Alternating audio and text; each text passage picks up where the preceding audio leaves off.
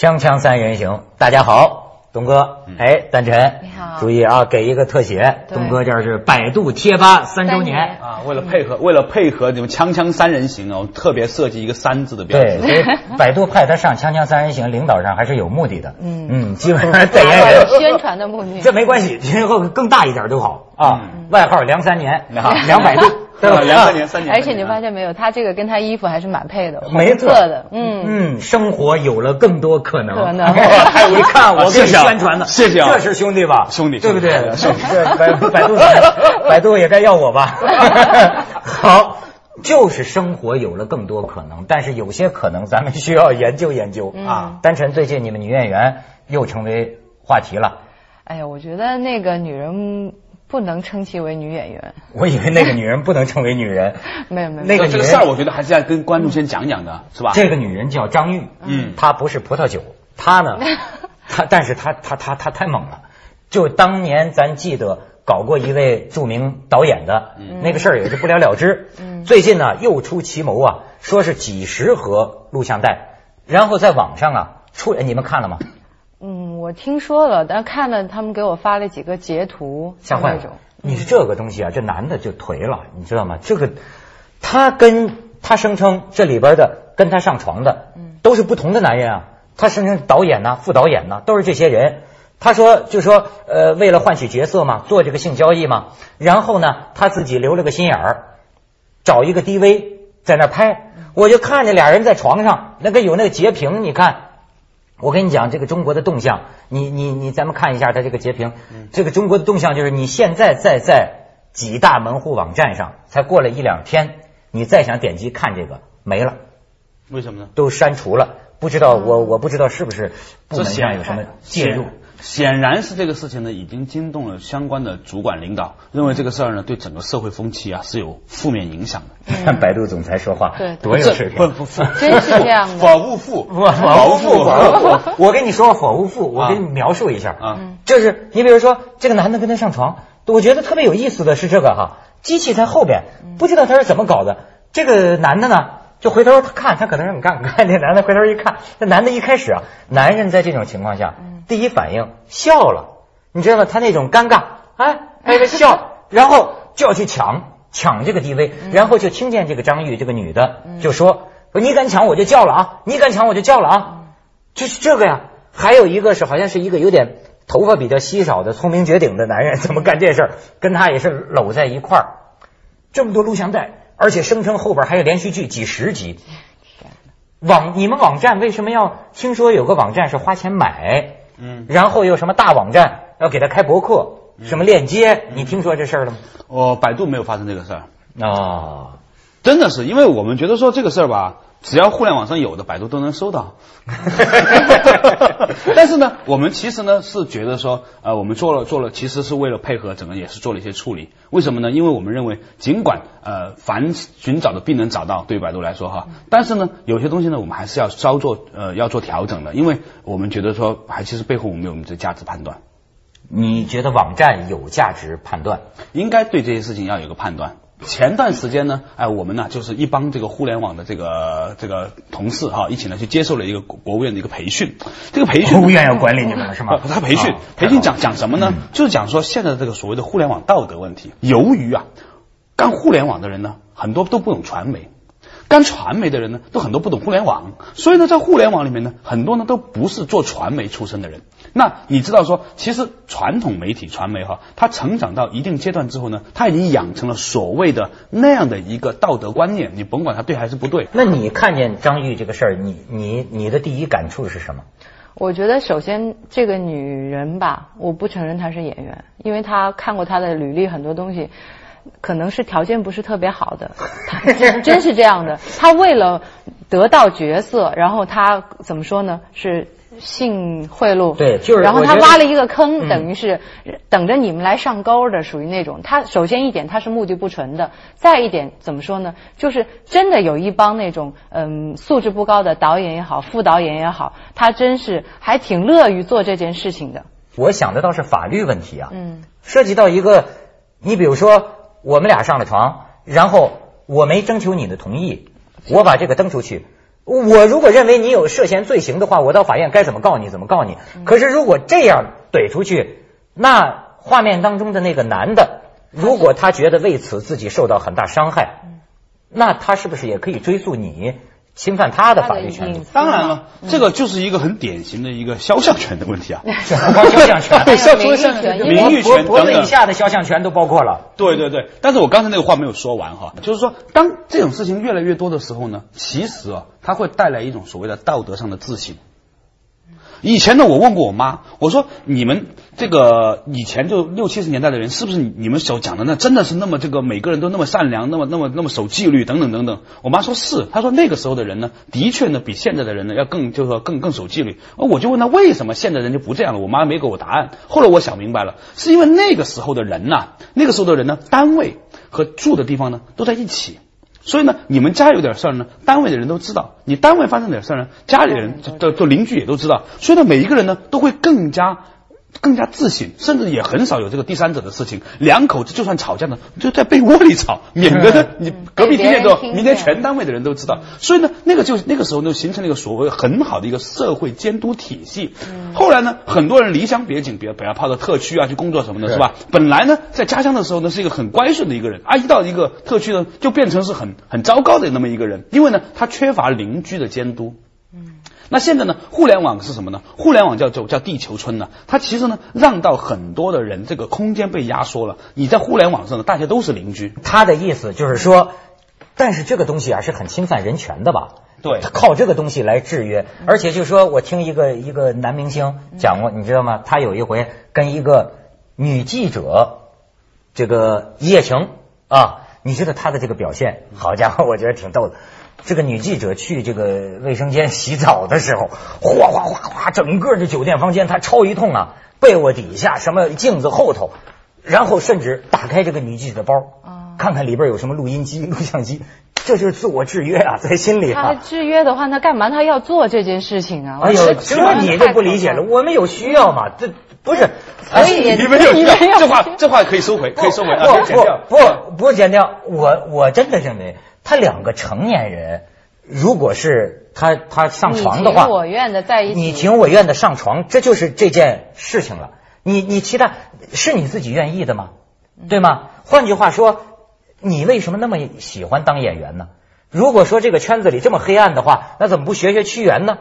这不是圈子，真是没那大家想的那样子。因为任何有阳光的地方，它都有阴影的存在，但是阴影只是一小部分。这件事情出来之后，我觉得，嗯，很多人就挺冤枉的。你就包括这个圈子里的人，所有的人都会看，哎，你们圈子怎么都这样？如果真都是黑暗的话，这就没有发展了，你就看不到未来了。你像这个女的，她就照她的眼里觉得，就是说，呃，也有一种逻辑。我看也有人给她说话，这是支持她说她主持正义。她的逻辑就是什么呢？我有梦想，我想当女演员，但是呢，你们这个圈子太黑暗了，我呢实在不行，我一不做二不休，那我就同流合污了，对吧？呃，为了演，为了我的梦想，为了我能演戏，好，而且呢，我立此存照，我都给录下来。到现在我忍不下去了，你们都不理我哈，好，我就彻底的主持正义，我彻底的把你们你觉得他这。是正义吗？首先，他的目的他就不纯，他就是想靠着这个来演戏。反过来说，这些制片人也好，导演也好，他也不是傻子。就像他说的，所有的人上角色都是为了呃那个呃都是通过性交易，然后怎么样的获取角色然后然后弄到最后之后，所有的人啊，我都上过床了。那制片方也好，导演也好，我也会想，诶。他到底适不适合演这个角色呀？他的知名度达不达到这个程度啊？他还是会挑你合不合适演，你能不能能从那个拍完这个戏之后，我能收到更大的利益？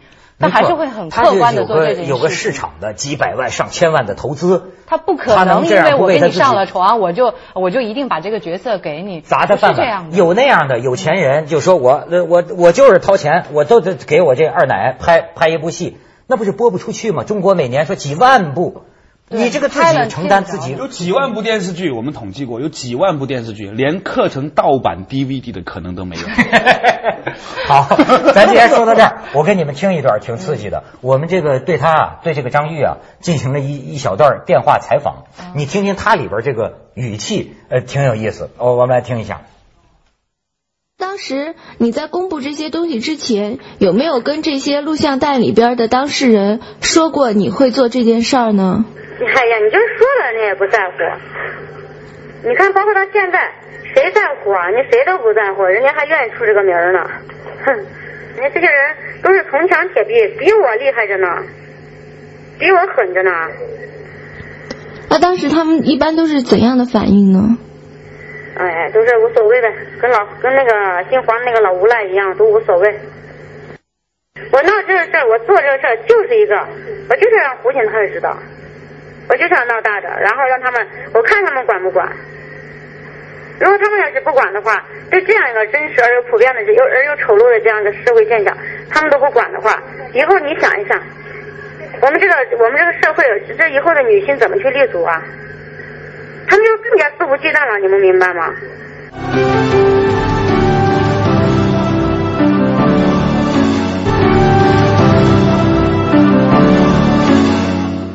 你看，从这女的口里说出这社会，否则的话，这社会就没救了。是，我觉得他做这件事情是有一个好处，就是真的是抓住了那些真正的害群之马。但是呢，我觉得他的做法需要我们大家考虑一下。你看，现在很多东西我不判断，问题在于你先告诉我这个到底是不是真的，是真的才好评论，到底是不是潜规则，到底是不是黑暗。嗯，就这么一个东西。我们但是你看，一般人不大管这些事儿。我们意识到了，就是说，互联网呢正在充分的改变人们的生活。嗯，的确是互联网在充分改变人们生活。那么，在这种改变之后，是不是我们应该对此做出新的一种价值观的评判和重新的调整？就是说，这一类的事件发生了之后，从长期上来说，它会达到一种新的均衡。这种新的均衡呢，是可以帮助到大家呢变得越来越多的去去内省。可是，但是在这个过程当中，一直会有人受伤害啊。对，的确是一直有很有有人会会受伤害，而且呢，还有很多人呢，在因此呢，还受到了利益呢，对吧？很多人他之所以后来受到伤害，嗯，很可能是因为他前期他获得了利益，你明白吗？你嗯，你比如说，哎哎，你比如说，我给你我们举个例子啊，这些导演是受到了伤害吧？那你还爽了一把呢，对吧？是吧？起码那。很可能就你今天不是偶偶然跟这一个人这样爽的哦，他很很可能是沧海一粟哦！你爽了一百把之后出来这么一个事儿，所以所以呢，就包括这个女演员也是是吧？很多女演员她也也因因此她出出了名，她又怎么样？所以呢，就她是均衡的，我们认为。你认为是均衡的？我认为就是说，你今天之所以啊变成有那么多的烦恼。一定是和你之前获得了很多的好处有关。那同样的道理，你看为什么啊？比尔盖茨他要捐那么多钱，巴菲特捐那么多钱，李嘉诚要捐那么多钱，丁磊要捐那么多钱，其实他背后啊都有一种他必须，他就那种，就他的暗示里面是什么呢？就那种惴惴不安。我认为就是一个人很成功的时候，他一定会有某种的惴惴不安的。这个东哥的解释哈很有角度，很有角度。不过我倒觉得，你像说说这种事情哈，那是揣揣不安，惴惴不安啊，惴惴不安吧，喘喘吧，俩错别字，对对了。哎，你你你，丹晨，你作为一个女演员，你觉不觉得这个事儿让你有受辱的感觉？呃，我会这样觉得，因为这样的话，你真会有这个感觉？会，人家会觉得哦，你们演艺圈都是这样子，就是就像我刚才说的，嗯，一竿子打翻了一船人，就是把我们所有的以前的真正的老老实实、本本分分那个演戏的那种你的努力就全部给抹杀掉了。以前我们在香港的时候就做过一个事情，叫什么呢？叫做这个公民的传媒教育。其实呢，你看在香港，嗯，所有人呢对八卦的那种的理解力啊，远高于。大陆的很多同事，那个人民为什么呢？因为他进你们十几年之后啊，他就是说他也会均衡了，他也不会那么轻易的相信这些事情。你说香港的报纸，其实香港的报报纸最保守道德、最旧道德、最传统道德。对啊，为什么呢？表现出旧道德下的一种窥淫癖，你知道吗？就是你看，你讲八卦，你以为他很淫秽，可是不是，潜藏在背后的呀，是最传统的。比如说他搞婚外情，哎。哎，或者说，哎呀，他也玩天体啊，那个哪两个女明星在法法国海滩上没穿衣服啊？其实他这个角度啊是最旧道德的，但是他，我告诉你，这个东西是什么呢？就以后互联网上会同样反映出这一点，就是说，对于传统道德的捍卫会变成是一种显学，你明白为什么？它会变成一种显学。你看，咱们俩角度不同，我的我的角度还是说有事儿法律解决。很多就是很多事情啊，因为大概因为我做法制节目哈，我觉得很多事情可以法律解决，当然确实是很有问题。这个问题就在于哪里啊？比如说两两个成年人，如果你情我愿上了床，有人拍了下来，那么侵犯了没征求其中一个意见，侵犯了这个个人隐私。你注意到没有？这些年所有侵犯个人隐私、名誉权等等的案子，咱知道这个火起来的时候，你知道结果吗？对，很少人都不知道结果，这可能跟咱们中国这个法法法治啊，它有一定关系。就是说，一般人觉得那玩意儿太麻烦，那能有什么结果？付出很大的成本，而且呢，咱也没听说过，至少我呀，没怎么听说过这事儿有什么多大的犯罪违法成本。好像在中国也无所谓嘛，闹一下也没人关心了，谁都声称我要告你啊，我要告你啊，最后呢，好像也就不了了之了。一次次的不了了之下来，最后使得我干这个事情啊，我这个门槛儿啊太低了，太太轻易了。另外一方面呢，就是网民他自己的，他会形成一种所谓的均衡的。你看，芙蓉姐姐回来之后，当她热的差不多的时候呢，天仙妹妹就横空出世。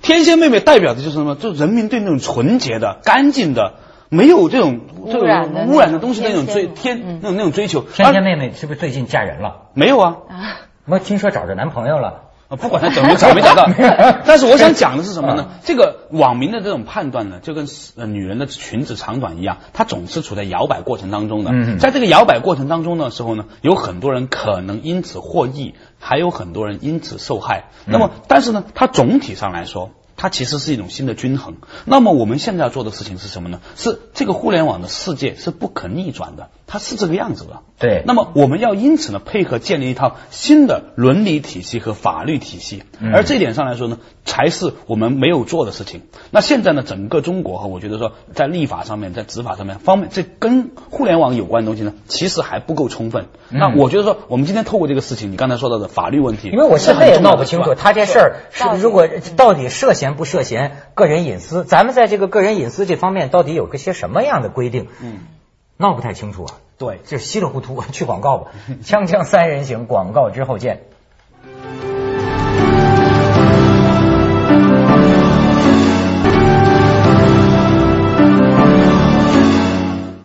单纯我问你，是不是在你的这个出道生整个生涯当中，你没有碰到过一个向你提出过这种要求的？呃，性要求的没有，但也有那种类似于想占占便宜的那种。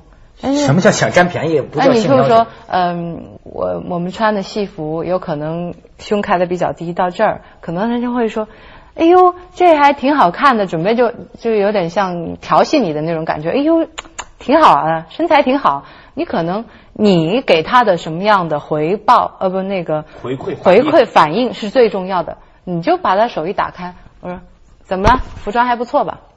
你很正常的，而且就说你要给他一种距离感，他就不敢再上来了，因为这种人他其实他知道他这种嗯要求和想法是很很也不是很伟大的啊很很阴暗的那种，他会觉得哦，这个人我是不能够，我不能招的，我也占不着便宜的。当然有报复的人，也报复报复，你比如说，嗯，其他方面他找不到我任何问题，我戏也没有问题，我天天的按时的敬业的去开工，但是他就会说，哦，你今天我化了一个妆，他就会说，嗯，我们那个场景还没出来，你先等等吧，可能就说，我要让你等一天，然后告诉你，OK，不拍了。他就是这种这种、啊这种来那个打击你，别人看不出来，组里任何人看不出来，可能你受过骚扰的，你知道他是在报复我，无所谓了。所以你知道就是这叫立场。对你你自己的态度是最重要的。哎，你知道吗？这个事情啊，就《易经》里面有一卦叫“真无咎”，真就是真的，贞洁的贞，句号无咎，就是没有。嗯就是说，一个人呢都要有自己的底线。什么叫真？真就是底线，对不对？任何一个人呢，他只要坚守自己的底线呢，就不会犯太大的错误。但是最差最大的问题就是说，现在很多人是没有底线的。这会就存在一个问题，就是说圈子只有那么大，嗯你是怎么出来的？隔不了两天，所有的人都会知道，你上了一个人的床，你就有可能所有的角色就会变成你都上了他的床了，你怎么不能上我的？怎么样的？就等于把你自己的后路全给堵死了你就只能靠那种用那种特别恶俗的那种手段来达到你的目的。其实你有这样的能力的，你没必要这样。我我是真听说过这样的传闻，所以就不知道是不是真的，就感觉就说一女演员，你跟导演上了还不管用啊？那这个摄像把你拍难看怎么办？摄像也得上，灯光也不行，那边也都。按照这个理论的话，所有那个演艺圈的人，OK 都会有艾滋，差不了空两年，估计都死的差不多 了，太可怕了。我跟你说，这方面啊，我还自己有过不平衡的心理，这这坦坦坦白说，而且现在呢，我摆平了，就是说，我认为啊，实际上。这个电影圈或者娱乐圈，它就是有它的便利。导演跟这找女人，我觉得比我占便宜。咱就说大大俗话，他找到漂亮女人，这女演员他是容易一些。但是每个行业都有它的便利。你看，包括好莱坞的大导演，这个导导演的老婆往往都是女演员，她确实在找朋友这方面是会比我便利。我原来是很嫉妒的，妒火中烧了十年呢。我 后来我就想想不想平了。我说哪个行业的人，这你知道中国这个也不知道中国全世界，我跟你说都是光明与黑暗同在的。你不，他娱乐圈也并不是特别。那贪官呢？他是不是也有他职业的便利啊？好比甚至我老婆要是个医生，我看病我也会有一些便利。你这个东西要全都咱都拿拿出来说吗？各行各业都有的，而且有些时候咱就说咱卡住一个行为，你两个成年人自愿的。发生性关系，这个里边到底是不是涉及讹诈？涉及这个，这是一个需要法律来判断的一个事情，你要举证的，否则的话，怎么说呢？这个怎么鉴别呢？你这属于一种什么行为呢？这个很难说。所以啊，在互联网越发发达的时候啊，一定会长出两种的品质。第一种品质呢，做人要诚实。嗯。你不诚实呢，很快你的谎言就会戳穿。所以百度现在也是一样的。我会发现，我最近做文化研究，公司文化研究，发现这个公司的比别的公司来的人呢，所有员工要来的开诚布公一些的。比如说，你一个领导做了一个错误的决定，马上有人告诉你说你这是不对的。因为呢，很快的东西一上线之后呢，就能测试出来，对不对？所以呢，有些时候领导呢，不要随便就判断说这个东西应该怎么做，不应该怎么做，你得让听前线同事的或者叫基层员工的那种心声，否则的话呢，你一定会犯很多错误。所以，诚实。第二个呢是保守的道德。嗯嗯嗯，这是东哥的观点，就是说共产主义不可能在一天之内实现，所以在现在这个邪恶什么正义并存的世界上啊，人这是自求多福吧，自己把握自己嘛，这个是最重要。对你又改变不了什么，对吗？你你但是就像他说的，你单有人表示点意思，人单纯的态度非常好嘛。我你拒绝了，还是靠自己，就是这样，还是靠自己。而且呢，就是更多的时候呢，花花更多的时间去去去问自己，到底我的底线在哪里？这个东西以前我们是没有底线就是吧？就是年轻的时候不懂。